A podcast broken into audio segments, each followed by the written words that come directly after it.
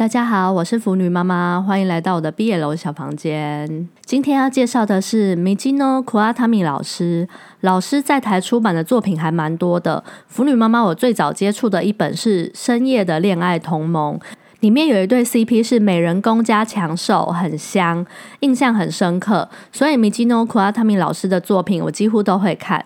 但是后来几年陆续看了几本，像是像红色绿宝石说再见，看完现在只记得是吸血鬼的故事，还有像是不要不要啦，却升闻起来，一开始就从里面亚当的肋骨，到近期呢卡里古拉之恋，以及这个月才出版的兽性之声。这几年米吉诺库阿塔米老师的作品这样看下来，大致上老师是被我归类到肉漫的作者里面。老师的画风很美，尤其是美人公都画的不错，但是剧情就稍显普通。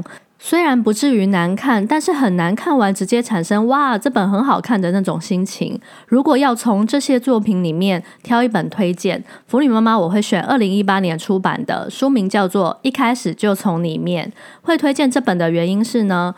这本开门见山，从第一话就直接破题。看完第一话会直接有个感想，就是呢，这是一本尿道 play 的肉漫，所以对剧情没有什么期待。诶，但是没想到看到后面，剧情有一个小小的翻转。虽然不像有些神作一样会觉得很震惊，但是也会有这样的安排还不错嘛的心情。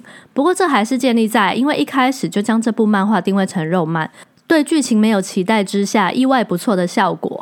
接下来要介绍的这本是上个月一月才出版的《兽性之声》。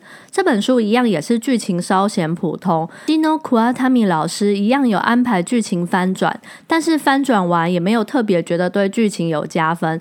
不过就像腐女妈妈我前面说的，如果是在想大口吃肉的时候找老师的漫画来看，欣赏美美的画风与人物和肉肉的场景，就会非常适合。特别要注意的是，这本《兽性之声》有某些人无法接受的雷点，就是强暴的剧情，不喜欢的呢就要自行避开哦。腐女妈妈我。对于强迫的剧情是可以接受的，因为在现实中这是犯罪行为，是绝对不能做的事情。但是人都有各种欲望，承认自己的欲望可以有个不伤害人的宣泄出口。腐女妈妈，我觉得反而是件好事。可能也因为这样，我自己对于毕业楼的各种主题几乎都能接受。最喜欢 A B O 父子兄弟骨科人外都很喜欢。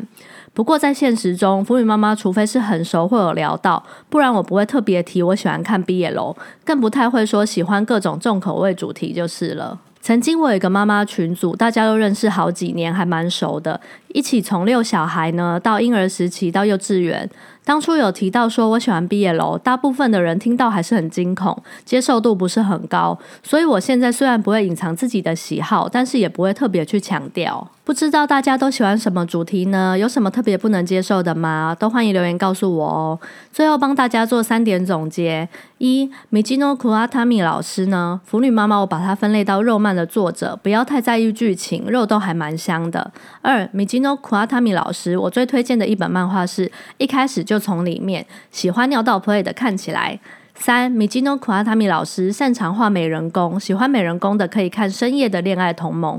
最近出版的兽性之声也有美男小奶狗公，也还不错。但是不能接受强暴剧情的，请自行避开。以上三点，今天就聊到这。我是腐女妈妈，欢迎下次再回到我的毕业楼小房间。我们下次再见，拜拜。